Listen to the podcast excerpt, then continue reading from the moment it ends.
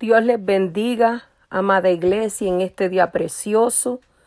Hoy vamos a tener la oración, el estudio bíblico y la oración global. Primeramente queremos darle gracias a Dios por lo que por gracia hemos recibido.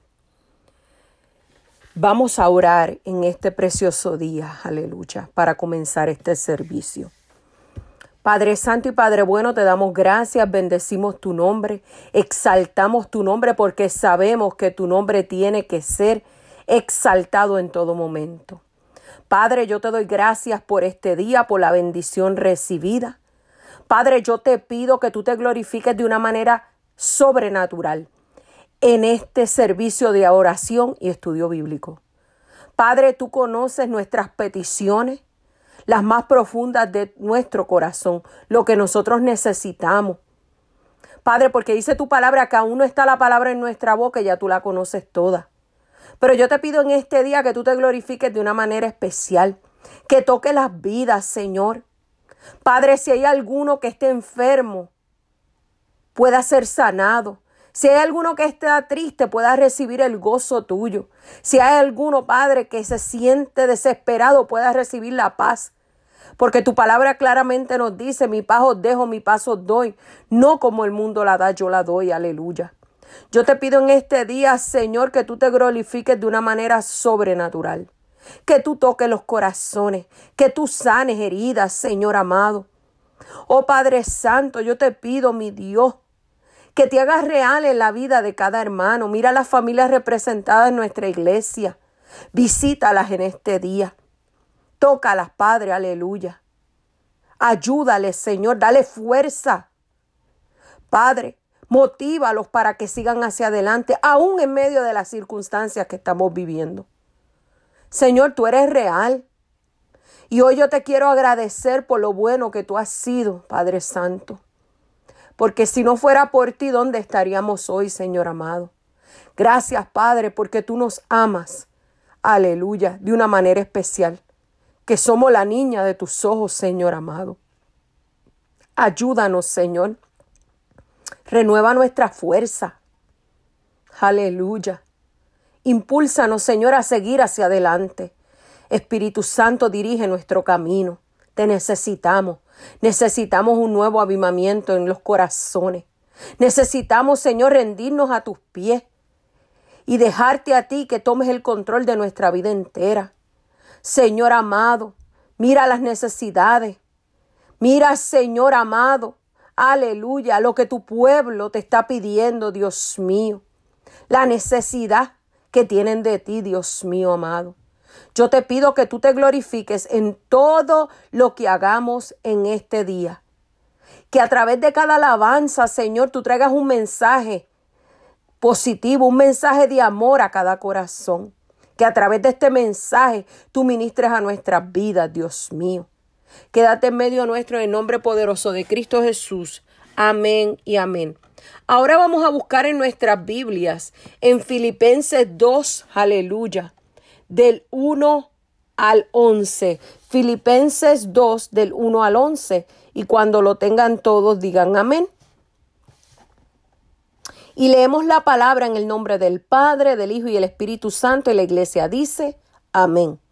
Por tanto, si alguna consolación en Cristo, si algún consuelo de amor, si alguna comunión del Espíritu, si algún efecto entrañable, si alguna misericordia, completad mi gozo sintiéndote lo mismo, teniendo el mismo amor, unánimes, sintiendo una misma cosa. Nada hagáis por contienda o por vanagloria, antes bien con humildad, estimando cada uno a los demás como superiores a él mismo, no mirando cada uno por lo suyo propio, sino cada cual también por lo de los otros. Haya, pues, en vosotros ese sentir que hubo también en Cristo Jesús el cual siendo en forma de Dios no estimó el ser igual a Dios como cosa a que aferrarse, sino que se despojó a sí mismo, tomando forma de siervo, hecho semejante a los hombres.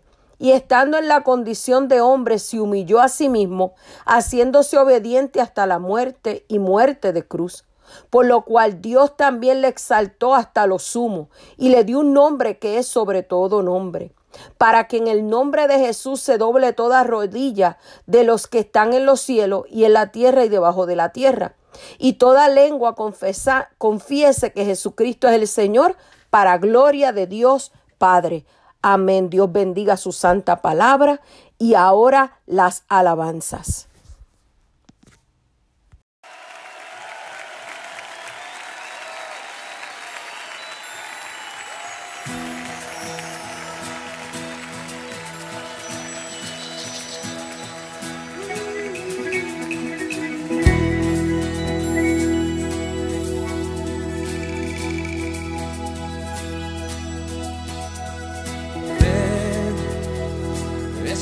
de adorarle. Ven, abre tu corazón a Él. Ven, ante su trono estamos.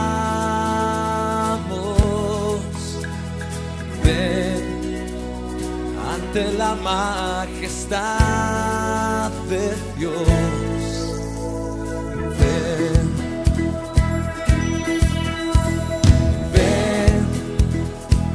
Sorabia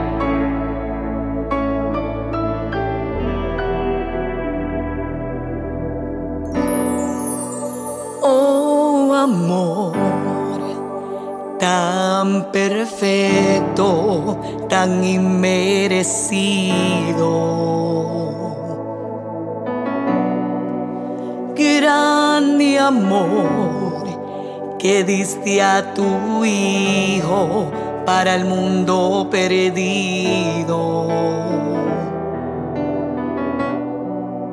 Amor sobrepasa todo entendimiento, no hay quien te detenga. cubres el vacío que siente mi alma, llenas mi interior, ese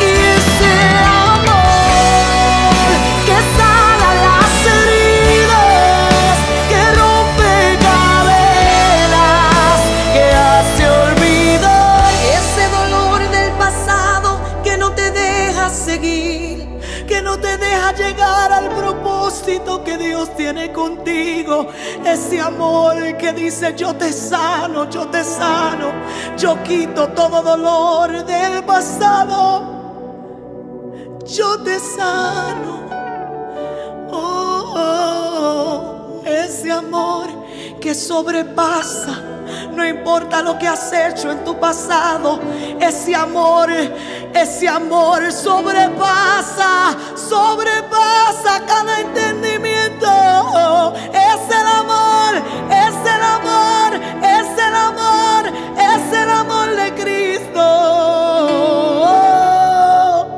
Y es el amor de Cristo.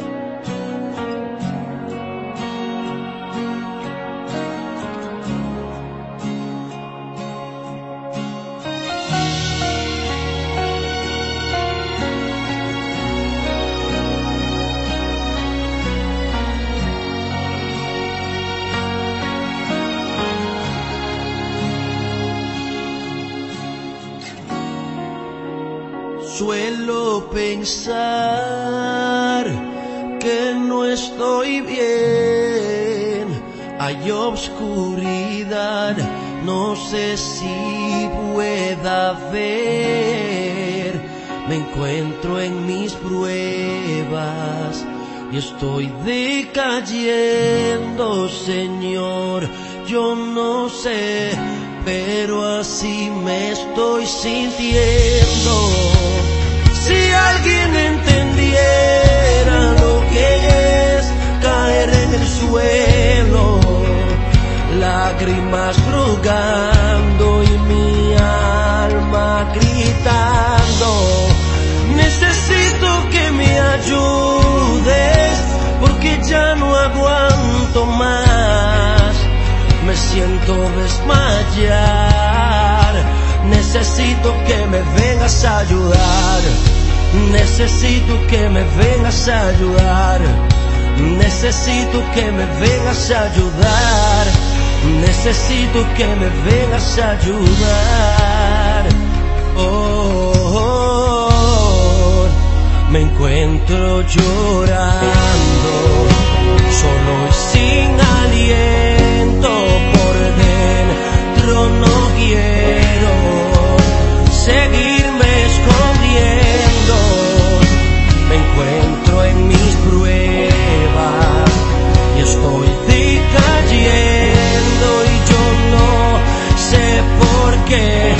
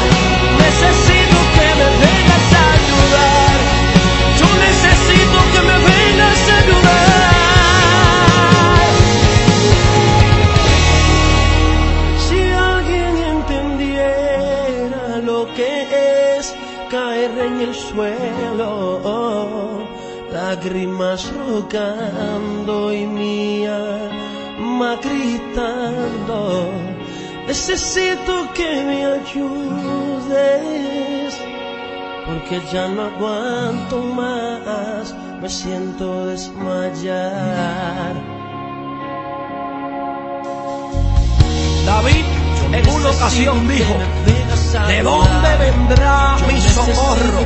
Mi socorro viene de Jehová que hizo los cielos y la tierra.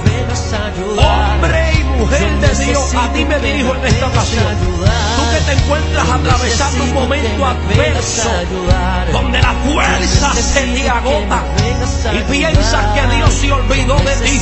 Yo quiero que tú comprendas que donde el hombre no puede llegar, Dios llega. En las puertas que Dios abre, no hay diablo que la cierre. La Biblia dice, claman los justos y Jehová los oye. A ti te invito a que te atrevas a gritar. Ayúdame. Necesito que me vengas a ayudar.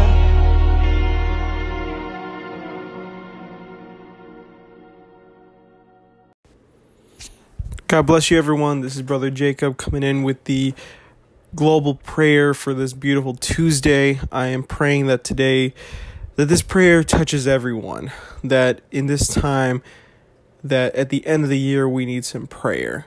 And I'm, I'm going to ask that everybody please close their eyes and let us start this prayer. Father God, we give you glory and honor for the wonderful things that you've always done, God. You've done amazing things every single day. You let us waken up today, Lord, for another day to see your glory, God. You've given us a blessing to go to work, to fall asleep, to live, to have our house, to have food in our table, God, to have just gas in our cars, Lord, for every little thing that sometimes we overlook, but we are so grateful for. Lord, I ask and I pray that this global prayer goes out to everyone. Lord, everyone that has been affected by many different things, such as sickness, such as financial burden, such as stress, anxiety, sadness, and just loss. Lord, if anybody has ever felt any of those type of feelings, Lord, I ask and I pray that the Holy Spirit goes out to each and every single one of those individuals and goes into their hearts and gives them a warm embrace of your love, God. Lord, I ask and I pray that you look after every single person, God. Lord, look after every single person that's been affected by any type of situation where they're looking at something and they're like, Lord, I don't know how I'm going to do it. But Lord, you're going to bring something. You're going to move mountains. You're going to make it happen. Because, Lord, you are the God of possibilities. God, you are the God of making anything unbelievable believable again, God. You're the one that moves mountains, and you're the one that, when others call out for your help, Lord, you come and you will help. Lord, I ask and I pray for out the many people that are listening to this prayer. If you're out there right now and you are feeling in your heart that you need help, that you need a stress relief, that you need a just a time of just peace. The Lord is telling you right now to just call unto Him and ask for help. You know, because we're so accustomed to do everything ourselves. But the Lord is telling you today stop looking to yourself and just call out to me. Talk to me. I'm here for you. You know, you are never alone. I am here for you. Whatever stress, whatever financial burden, whatever loss that you dealt with, whatever hurt that you dealt with, even if it's good news, whatever the thing is, whatever news or anything that you have in your body, talk to the Lord about it. He's waiting for you. And Lord, I ask and I pray that anybody's spirits that have been died down during this this crazy year, Lord, I'm asking and I'm praying that you bless every single one of them. Lord, look after all those spirits, Lord, and revive them once again.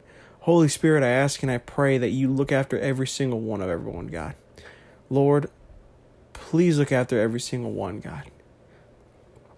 And Lord, I ask and I pray that this service today, Lord, and this Bible study touches the lives of many people so so that they are able to be, to see and feel the word that they need, God. Lord, I thank you for this time. I thank you for everybody that is listening. And I ask and I pray that you keep on blessing every single one of us, God. Thank you for all that you do, Lord. And we love you from the bottom of my heart, God. In the name of Jesus Christ, we pray. Amen. And now, with the Bible study. Dios les bendiga, amada iglesia. En este día, el estudio bíblico es bajo el tema, en medio de la situación adversa, recibe paz y estaremos considerando el texto bíblico que se encuentra en Hechos 27 del 13 al 44 y Hechos 28 del 1 al 8.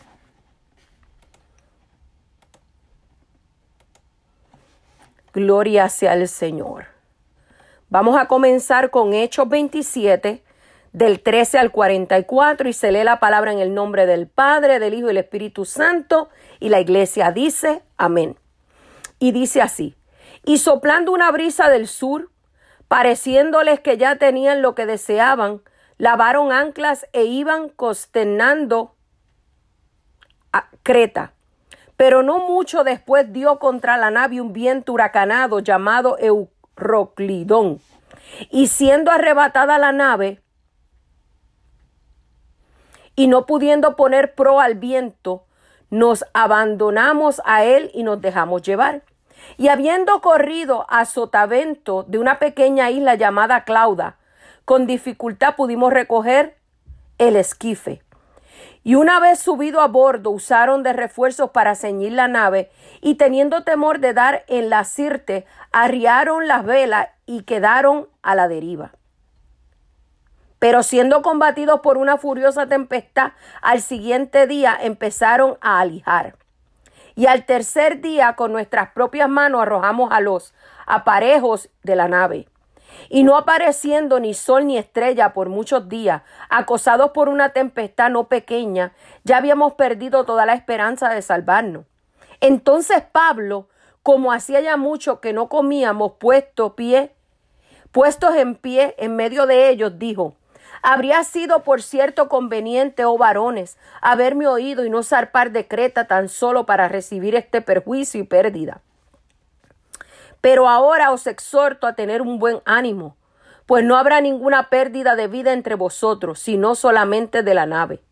Porque esta noche ha estado conmigo el ángel de Dios, de quien soy y a quien sirvo, diciendo, Pablo, no temas, es necesario que comparezcas ante César. Y he aquí, Dios te ha concedido todos los que navegan contigo. Por tanto, oh varones, tened buen ánimo, porque yo confío en Dios que será así como se me ha dicho. Con todo, es necesario que demos en alguna isla. Venida la décima cuarta noche, y siendo llevados a través del mar Adriático, a la medianoche los marineros sospecharon que estaban cerca de tierra. Y echando la sonda hallaron veinte brazas y pasando un poco más adelante volvieron a echar la sonda y hallaron quince brasas. Y temieron dar en escollos, echaron cuatro anclas por la popa y ansiaban que se hiciese de día. Entonces los marineros procuraban huir de la nave y echando el esquife al mar, aparentaban como que querían largar las anclas de proa. Pero Pablo dijo al centurión y a los soldados, si estos no permanecen en la nave, vosotros no podéis salvaros. Entonces los soldados cortaron las amarras del esquife y lo dejaron perderse. Cuando comenzó a amanecer, Pablo exhortaba a todos los que comiesen, diciendo, Este es el decimocuarto día que veláis y permanecéis en ayunas sin comer nada. Por tanto, ruego que comáis por vuestra salud, pues ni aun un cabello de la cabeza de ninguno de vosotros perecerá. Y habiendo dicho esto, tomó el pan y dio gracias a Dios en presencia de todos, partiéndolo comenzó a comer. Entonces todos teniendo ya mejor ánimo comieron también, y éramos todas las personas en la nave, doscientas setenta y seis. Y ya satisfechos, aligeraron la nave, echaron el trigo al mar. Cuando se hizo de día, no reconocían la tierra, pero veían una ensenada que tenía playa, en la cual acordaron varar si pudiesen la nave. Cortaron pues las anclas, las dejaron en, la, en el mar, largaron también las amarras del timón. E izada al viento, la vela de proa enfilaron hacia la playa, pero dando en lugar en un lugar de dos aguas hicieron encallar la nave y la proa hincada quedó inmóvil y la popa se abría con la violencia del mar. Entonces los soldados acordaron matar a los presos para que ninguna, ninguno se fugase nadando. Pero el centurión, queriendo salvar a Pablo, le impidió este intento y mandó que se les pudiese a nadar, que los que no pudiesen nadar se echaran primero y salieran a la tierra. Y los demás parte en tablas, parte en cosas de la nave, y así aconteció que todos se salvaron saliendo a tierra. Ahora vamos a leer Hechos 28 del 1 al 8. Estando ya salvo, Supimos que la isla se llamaba Malta y los naturales nos trataron con no poca humanidad, porque encendiendo un fuego nos recibieron a todos, a causa de la lluvia que caía y del frío. Entonces, habiendo recogido Pablo alguna rama seca, las echó al fuego y una víbora huyendo del calor se le prendió en la mano. Cuando los naturales vieron la víbora colgada de la mano, se decían unos a otros, ciertamente este hombre es homicida, a quien ha escapado del mar y la justicia no deja vivir. Pero él sacudiendo la víbora en el fuego, ningún daño padeció. Ellos estaban esperando que él se hinchase o cayese muerto de repente. Mas habiendo esperado mucho y viendo que ningún mal le había, le había cambiado de parecer, dijeron que era un dios. En aquellos lugares habían propiedades del hombre principal de la isla, llamado Publio, quien nos recibió y hospedó solícitamente tres días. Y aconteciendo que el padre, de, el padre de Publio estaba en cama enfermo de fiebre y de desintería, y entró Pablo a verle y después de haber orado le puso las manos y le sanó. Ellos, esto también los otros que en la isla tenían enfermedades, venían y eran sanados, los cuales también nos ahorraron con muchas atenciones cuando zarpamos, nos cargaron de las cosas necesarias. Dios bendiga su santa palabra. Hoy quiero hablarte de tres palabras y quiero que tú entiendas el significado de cada una de ellas. ¿Qué significa situación? Es la disposición de una cosa con respecto del lugar que ocupa. ¿Qué significa la palabra adversa? Es desfavorable o contraria. ¿Qué significa la palabra paz? Es estado de calma y tranquilidad sin molestia, disputa u otras circunstancias que causen malestar. ¿Qué nos quiere decir el Señor con esto? Que en medio del aleluya, la disposición, la situación que haya, aleluya, sea desfavorable o contraria, tú y yo tenemos que mantener la paz de Dios y la calma. Y descansar en el Señor porque sabemos que Él tiene control y Él trae paz en medio de cualquier situación que estemos atravesando. Amada iglesia, lo importante no es huir de las tormentas, sino de tener fe y confianza en que pronto pasarán y nos dejarán algo bueno en nuestras vidas. Ahora quiero contarte una historia, no una historia, una anécdota, que me impresionó cuando la leía y la quiero compartir con ustedes. Dice que este campesino le pidió a Dios que le concediera sus deseos para que sus cosechas fueran fructíferas. Entonces, cuando el campesino quería lluvia ligera, así sucedía, perdón, así sucedía. Cuando él pedía sol, este brillaba en su esplendor. Si necesitaba más agua, llovía más regularmente. Pero cuando llegó el tiempo de la cosecha, para su sorpresa y esturpor fueron grandes porque resultó un total fracaso. Desconcertado y medio molesto le pregunta a Dios, ¿por qué salió así todo?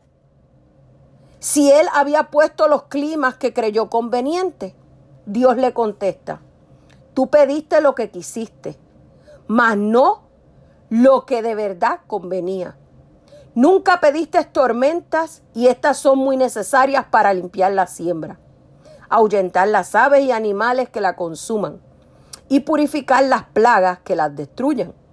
Así nos pasa, amada iglesia. Queremos en nuestra vida que sea todo puro amor y dulzura, que no hayan problemas. El optimista no es aquel que no ve las dificultades, sino aquel que no se asusta ante ella y no se echa para atrás.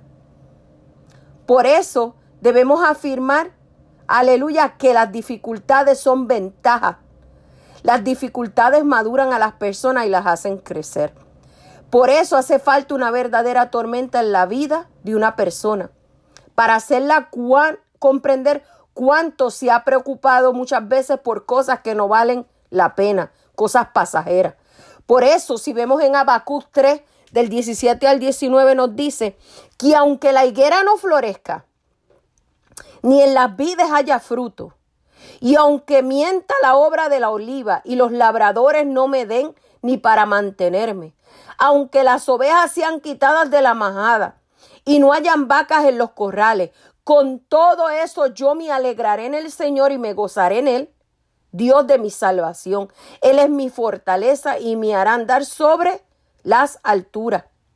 Quiere decir, amado hermano, que en todo momento nosotros tenemos que aprender a tener paz en medio de la situación y confiar en el Señor. Proverbios 3:5 nos dice, confía en Jehová con todo tu corazón y no te apoyes en tu propio entendimiento. Esto lo que nos enseña es, aleluya, mi alma te adora, que tenemos que confiar en el Señor o ser respaldados por su mismo entendimiento y conocimiento e inteligencia. Muchas personas se sienten más respaldados por otros, por los proyectos que emprenden, Ponen la confianza en donde no la tienen que poner. Tu confianza y la mía tiene que estar completamente en el Señor. Y si vemos la historia de la viuda de Serepta, encontramos que esta viuda atravesaba una situación difícil en su vida. Ella pensaba que ella y su hijo iban a morir de hambre. En ese momento ella se estaba apoyando más en lo que veía que en su propio entendimiento. Y miren esto. Ella dice, vive el Señor tu Dios, que no tengo pan. Solo tengo un puñado de harina en la tinaja y un poco de aceite en la vasija.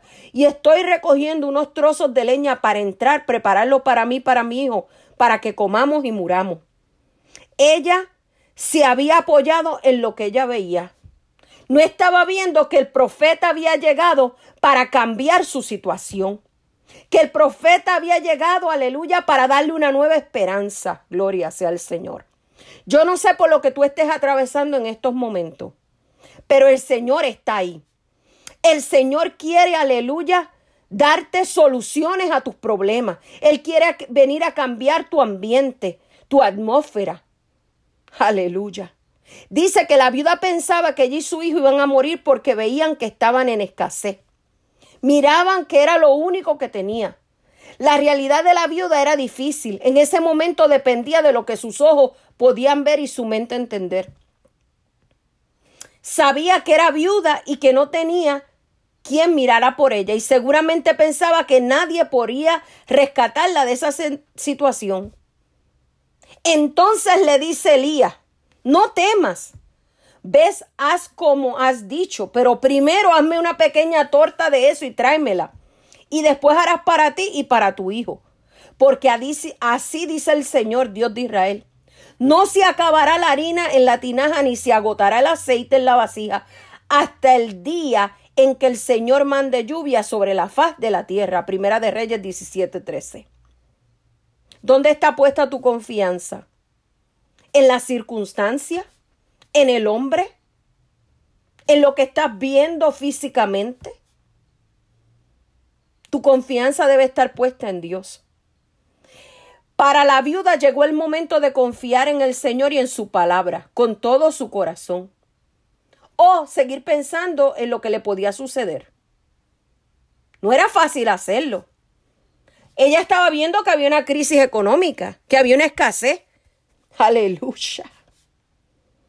Pero la Biblia dice, el que confía en Jehová está a salvo.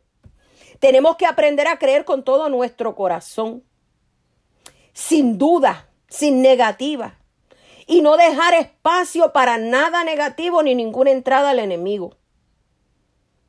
Aleluya. Tenemos que aprender a poner a Dios primero. Cuando tú pones a Dios primero es cuando tú confías en Él con todo tu corazón. ¿Sabes lo que esta viuda hizo? Ella le dio su primicia, le dio lo primero al profeta. Confió en la palabra que el profeta le había dado. Aleluya. Oh, cuando tú y yo confiamos en Dios y en su palabra, vamos a ser prosperados. Aleluya.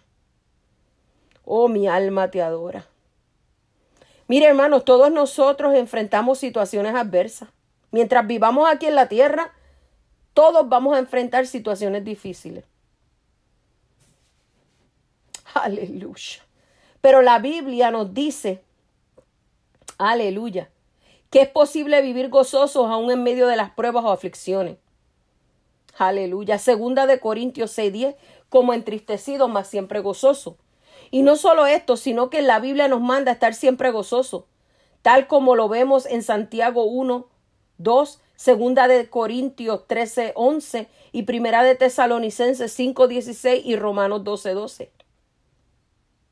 Y muchas veces te preguntarás cómo puedo yo aumentar mi gozo. Quiero vivir victorioso en las aflicciones. Lo primero que tienes que hacer es poner a Dios en, en primer lugar. A Dios primero en tu vida. Aleluya. Mi alma te adora y te glorifica. Oh, glorioso eres tú, Señor. Y tienes que aprender a enfrentar las situaciones, a, aprender a enfrentar las tormentas y no huir de ellas. Aleluya. Hay muchos cristianos que cuando ven la situación difícil comienzan a huir. No, es tiempo de que tú te pares en la brecha con el Todopoderoso y las enfrentes, porque eso es lo que te va a hacer madurar, te va a hacer crecer, porque la palabra claramente nos dice en Juan 16, 33, en el mundo tendréis aflicciones, pero confiad, yo he vencido al mundo, y si Él lo venció, tú y yo también lo podremos vencer. Por eso, amado hermano, no huyas del sufrimiento, acéptalo. Hay gente que se pasan pidiéndole a Dios, quítame los problemas, las aflicciones. Aleluya. Tú sabes que todo lo que Él permite es porque sabe que tú lo vas a poder llevar. Todo lo que Él permite es porque Él sabe, aleluya, que tú lo vas a poder sobrepasar. Oh, gloria sea al Señor. Mi alma te adora y te glorifica. Aleluya. Mira, amado hermano, comencemos a, aleluya, a depender más del Espíritu Santo.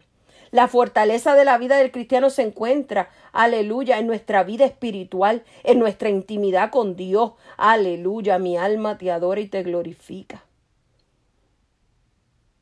Tú sabes, cuando tú y yo dependemos del Espíritu Santo es dejar que Él esté a cargo de todas las áreas de nuestra vida, haciéndolo con obediencia. ¿Sabes otra cosa que tenemos que ser? Agradecidos. Es difícil dar gracias a Dios cuando los tiempos son duros, sobre todo cuando se experimentan dolores muy fuertes. Podemos decirte dos razones de las que muchas que hay para agradecer en el tiempo de la aflicción. Dios te permite vivir solo lo que necesitas. Agradece por todo lo que vives. Aleluya. Es realmente lo que necesitas. No va a ser en vano. Dios te permite atravesar solo lo que tú puedas resistir. Agradece porque Dios te está librando de cosas peores las cuales no resistirá. Aleluya. Ten un corazón agradecido a pesar de las circunstancias adversas que estás pasando. Mantente constante en la fe. Quizás muchos te dirán, aleluya, es fácil seguir adelante cuando todo está bien. Pero cuando está mal es difícil. Aleluya. Dios está contigo, sí, porque todo te está bien. Pero ahora yo te digo como decía Job, aleluya, mi alma te glorifica. Solamente le voy a servir a Dios en lo bueno y en lo malo, ¿no? Aleluya. Yo tengo, aleluya, que darle gracias a Dios por las cosas buenas y las cosas malas. Porque las cosas malas que me están sucediendo, en las situaciones que estoy atravesando, algo Dios me está enseñando. De ahí voy a salir una mujer más fuerte. De ahí voy a salir una mujer más madura. De ahí voy a salir una mujer, aleluya, que podrá aconsejar a otra. Gloria sea al Señor. Nunca tomes en poco las situaciones difíciles que atraviesas en tu vida. Porque estos hombres y mujeres de Dios tuvieron que atravesar procesos y desiertos fuertes para poder alcanzar el propósito de Dios en sus vidas. Aleluya. Ahora quiero que entremos en la palabra. Dice que la palabra claramente nos dice que entonces los marineros procuraban huir de la nave, echando el bote de salvavidas al mar, aparentando como que querían largar las anclas de proa. Pero Pablo dijo al centurión y a los soldados, si estos no permanecen en la nave, vosotros no podéis salvaros. En realidad, bajo la apariencia de echar las anclas, la intención de estos marineros era abandonar la nave. Pablo le dijo que la única certeza de seguridad estaba precisamente en que todos permanecieran en la nave. A pesar de las circunstancias que tú y yo atravesamos diariamente, donde tú y yo podemos estar seguros bajo la cobertura del Señor. No te apartes de la cobertura de Dios. No te salgas de esa cobertura porque hay peligro. Aleluya. ¿Sabes por qué Pablo le decía esto? Porque la confianza de Pablo estaba completamente en Dios. Qué experiencia tan maravillosa es confiar en la palabra de Dios, aún en medio de la situación adversa. Él dice que el ángel de Dios le había dicho a Pablo que él y los demás hombres en la nave serían salvos, pero no podían salvarse si obraban según su propio parecer. Hoy día queremos hacer las cosas a nuestra manera y no a la manera de Dios. Esto todo depende del Señor y que estemos metidos bajo su cobertura. Dice que solo podrían salvarse si actuaban según la manera de Dios, que consistía en que ellos permanecieran en la nave. La cuestión era o bien creer que Dios les salvaría o si no, que ellos tomasen esta emergencia bajo su control. Para nosotros hoy día, amado hermano, nuestra decisión debe ser la de confiar en Dios y descansar en Él. En estos días tan difíciles y oscuros que estamos viviendo, porque estamos viviendo momentos difíciles, claro que sí. Para muchos sería fácil abandonar la nave y echarse al mar. Es tan fácil seguir aquel camino creyendo que podremos huir de algunas circunstancias adversas y salvar nuestras propias vidas de esta manera. No, mi amado, esa no es la solución. La solución es confiar en el Señor con los ojos cerrados físicamente, pero abiertos espiritualmente. Y si seguimos leyendo, en Hechos 27:32 dice, entonces los soldados cortaron las amarras del bote salvavidas y lo dejaron perderse. Pablo había dado esta información al centurión y parece que por fin el centurión comenzaba a escuchar a Pablo. De modo que dio la orden y los soldados cortaron las amarras del bote salvavidas. Ahora todos tuvieron que permanecer en la nave. Dice que cuando comenzó a amanecer, Pablo les exhortaba diciendo, este es el decimocuarto día que veláis y permanecéis en ayuna, sin comer nada. Por tanto ruego que comáis por vuestra salud pues ni aún un cabello de la cabeza de ninguno de vosotros perecerá. Aleluya. Cuando estamos en las manos del Señor, mira qué bonitas estas palabras. Ni aún un cabello de tu cabeza perecerá. Dice que tantos días sin comer, los hombres más fuertes se van a debilitar. Así que después de haberles pedido que permanecieran en la nave, Pablo les dijo a todos que comiesen. Al parecer todos habían ayunado. Mi alma te adora mi alma te glorifica. Como estaban por desembarcar en una situación extrema, ellos iban a necesitar fuerza. Tú y yo como cristianos, amado hermano, tenemos que llenarnos de la palabra de Dios. Tenemos que ayunar, tenemos que fortalecernos en el Señor. Vamos a atravesar situaciones difíciles, pero tenemos que estar reforzados espiritualmente para cuando el enemigo venga, nosotros poderlo enfrentar. Aleluya. Dice que ahora Pablo usó del sentido común y les pidió que se alimentasen. Y vemos en Hechos 27:35, y dicho esto, tomó el pan y dio gracias a Dios en presencia de todo, lo partió y comenzó a comer.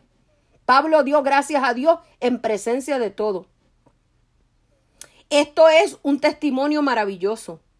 Este fue el próspero viaje a Roma.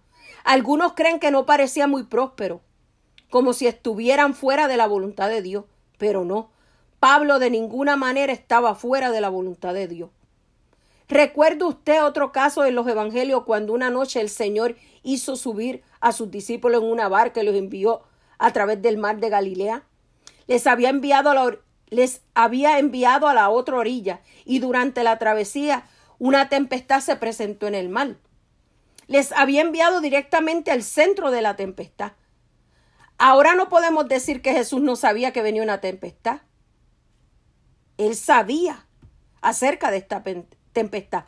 Él sabía lo que él estaba haciendo. Él lo hizo deliberadamente. Gloria sea al Señor. Muchas veces el Señor nos envía hacia una tempestad para recordarnos, aleluya, que Él va a estar allí con nosotros, pero que Él quiere ver cuál es nuestra fe, que Él quiere ver cuál es nuestra posición, aleluya. Cómo nosotros nos comportamos en medio de esa tempestad, en medio de esa situación adversa, aleluya. Si queremos salir huyendo o confiamos que el Señor nos va a llevar al otro lado, gloria sea el Señor. El Señor nunca te ha dicho, aleluya, ni te ha prometido, gloria sea el Señor, que te va a evitar tempestades en tu vida. Lo que nos ha prometido es que nos va a sacar al otro lado y estará con nosotros en medio de la tormenta. Gloria sea al Señor. Ese es el consuelo que el Hijo de Dios debe experimentar en esta hora de la prueba. Si leemos Hechos 27 del 36 al 37, entonces todos teniendo ya mejor ánimo comieron también. Y eran como 276 personas a bordo de esta nave. Parece que era un barco bastante grande. Ahora vamos a ver, aleluya, lo que nos dice el versículo 38. Dice que una vez ya satisfecho aligeraron la nave echando el trigo al mar. Antes habían echado al mar todo el cargamento, ahora arrojaban al mar todas sus provisiones. Si leemos Hechos 27 del 39 al 44 nos dice, cuando se hizo de día, no reconocieron el lugar, pero vieron una ensenada que tenía playa, en la cual acordaron varar la nave si podían. Cortaron pues las anclas y las dejaron en el mar. Aflojaron también las amarras del timón, izaron al viento la vela de proa y enfilaron hacia la playa. Pero dando en un lugar de dos aguas hicieron encallar la nave. La proa encada quedó inmóvil y la popa se abría con la violencia del mar. Entonces los soldados querían matar a los presos para que ninguno se escapara. Pero el, el centurión, queriendo salvar a Pablo, le impidió el intento y mandó que los, que los que supieran nadar se arrojaran al agua primero y salieran a tierra y los demás parten tabla y parten cosas de la nave. Y aconteció que todos se salvaron saliendo a tierra. ¿Se cumplió o no se cumplió la palabra del Señor? Que mientras se permanecieran en la nave, todos se iban a salvar. Aleluya. Dios cumplió su promesa de que Pablo y todos los que estaban en la nave se salvarían. Aleluya. Ahora, si vemos en Hechos 28, vamos a ver la ruta de Pablo desde Malta hasta Roma, el desembarco en Malta. La isla de Malta es un lugar muy interesante. Sucedieron allí unos eventos bien importantes. Ciertamente en este incidente de naufragio y del desembarco de Pablo en la isla de Malta, vemos la providencia de Dios en la vida de Pablo. Todo esto fue registrado para nuestra enseñanza. Dice que los habitantes del lugar nos trataron con no poca humanidad, pues encendiendo un fuego nos recibieron a todas a causa de la lluvia que caía y el frío. Aquí vemos otro ejemplo de la bondad y la cortesía de personas que no eran conocedoras, eran paganas. Mi alma te adora. Vemos la maravillosa bondad y cortesía que fue manifestada por parte de los habitantes de Malta. También vemos en el libro del profeta Jonás otro ejemplo de lo mismo. Los marineros paganos se portaron muy bondadosos con Jonás. No querían echarlo al mar, aunque él les había dicho que eso era lo que debían hacer. En este caso se esforzaron por hacer volver la nave a tierra y se dieron cuenta que no podían hacerlo. A veces las personas honradamente admiten estar sin Dios, manifiestan más bondad y generosidad que los que son cristianos o religiosos. Y esto incluso es verdad aún en nuestros días. Dice que entonces Pablo recogió algunas ramas secas y las echó en el fuego, y una víbora huyendo del calor se le prendió en la mano. Dice en Marco, en el capítulo, aleluya, 16, versículos 17 y 18. Ahí hay una promesa. Estas señales seguirán a los que creen. En mi nombre echarán fuera demonios hablarán nuevas lenguas, tomarán serpientes en las manos, y aunque beban cosa mortífera no les hará daño. Sobre los enfermos pondrán sus manos y sanarán. Observemos que Pablo no cogió deliberadamente esta víbora. Aleluya. Cuando cogió alguna rama seca, seca, simplemente no vio la víbora que estaba entre las ramas. Hay algo más de interés aquí en cuanto a Pablo que quisiéramos destacar. Estos habitantes de la isla habían sido muy hospitalarios con todos estos náufragos. Hacía frío como la lluvia y como había lluvia ellos encendieron un fuego para calentarlo. Ahora cuando el fuego empieza a extinguirse, Pablo fue a buscar ramas secas. Y la víbora, huyendo del calor, mordió a Pablo y se le prendió en la mano. Y dice aquí en el versículo que cuando ellos vieron que la víbora se había colgado de la mano de Pablo, lo primero que salió de su boca era que era homicida, que había escapado del mar, pero la justicia no deja vivir. En otras palabras, creyeron que Pablo era culpable de algún crimen y que la justicia lo estaba alcanzando.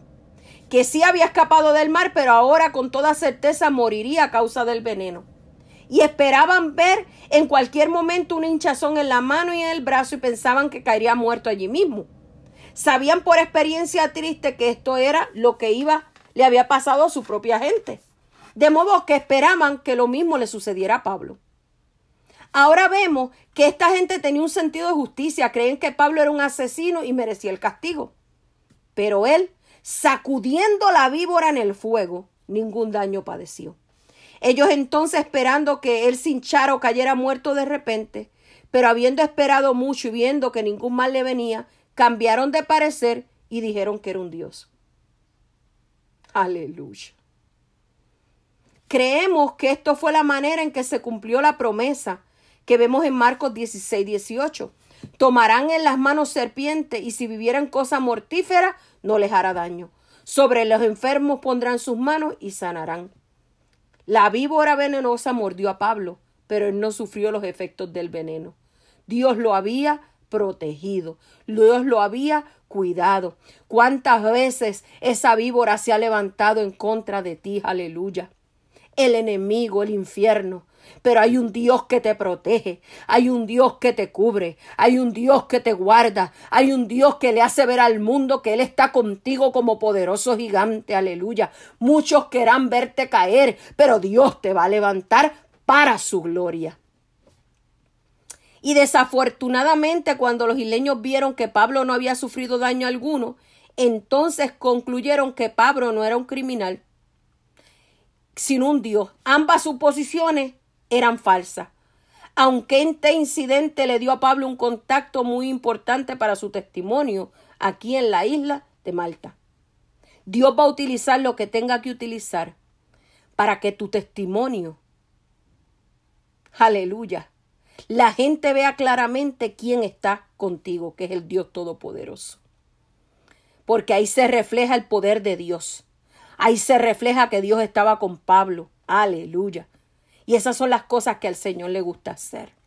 Ahora si vemos en Aleluya, Hechos 28, 7 y 8 nos dicen en aquellos lugares había propiedades del hombre principal de la isla, que se llamaba Publio, quien los recibió y hospedó solícitamente tres días. Y acontece que el padre de Publio estaba en cama, estaba enfermo de fiebre y de disentería. Pablo entró a verlo y después de haber orado le impuso las manos y él sanó. Pablo estaba entonces ejerciendo los dones, oró pidiendo dirección para saber cuál era la voluntad de Dios. Una vez que supo la respuesta, actuó en consecuencia.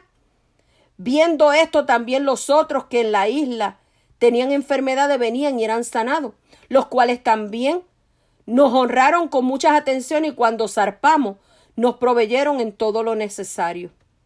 Ay, mi alma te alaba. Qué lindas son las cosas que el Señor hace. Aleluya, cómo Él se movió en esa isla. Cómo el poder de Dios actuó para que ellos vieran que el Dios que Pablo les servía era un Dios real. Tuvieron que admitir, aleluya, que era un hombre de Dios. Y si vemos al, a lo largo del ministerio de Pablo, él enfrentó muchos desafíos. Lo podemos ver en segunda de Corintios 11 del 23 al 27. En la ocasión que se acaba de relatar fue hecho prisionero él para defender las buenas nuevas. Tuvo que afrontar pruebas inesperadas. Aleluya. En todo momento Pablo mantuvo sin titubear su resolución de predicar celosamente las buenas nuevas. ¿Tú crees, aleluya, que en la picada de la serpiente detuvo a Pablo para seguir haciendo la voluntad de Dios, no. Eso reforzó a Pablo para seguir hacia adelante, recibir la paz del Señor y seguir predicando su palabra. En toda circunstancia, he aprendido el secreto tanto de estar saciado como de tener hambre, tanto de tener abundancia como de padecer necesidad.